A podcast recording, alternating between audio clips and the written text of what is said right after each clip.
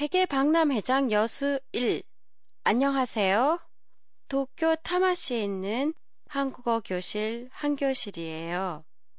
지금 한국의 동남쪽 전라남도 여수에서는 세계 박람회가 열리고 있는데요. 오늘은 간단한 여수에 대한 소개와 특산품에 대해 얘기를 해보겠습니다.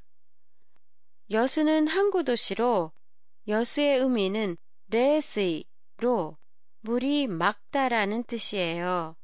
바닷물이 맑아서 싱싱한 해산물이 많이 나고 음식 맛도 깔끔해요. 옛날부터 전라도 음식은 맛이 강하고 다른 지방과는 달리 반찬의 가지수가 많은 게 특징이에요.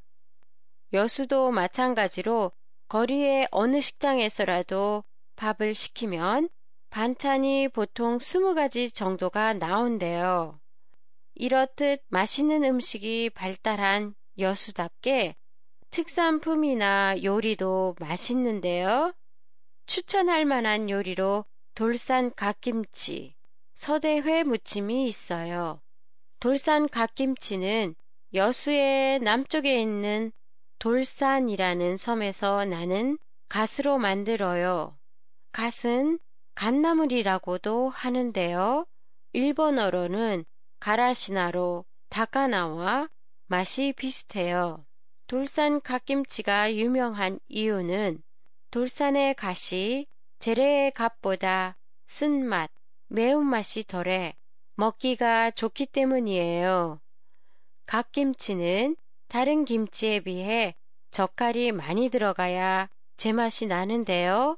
젓갈 냄새가 신경이 쓰일 때는 충분히 발효될 때까지 두었다가 먹으면 젓갈 냄새가 약해져 먹기에 좋아요.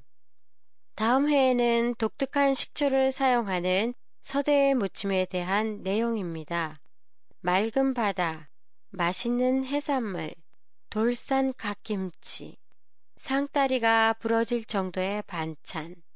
이런 걸 얘기하다 보니까 군침이 도는데요. 이번 여름에는 여수에 한번 가보고 싶다는 생각이 드네요. 시청자 여러분은 어떠셨나요? 팟캐스트에 대한 여러분의 의견이나 감상을 보내주세요. 보내주실 곳은 한교실의 홈페이지 한교실닷컴이나 트위터를 이용하세요. 안녕히 계세요.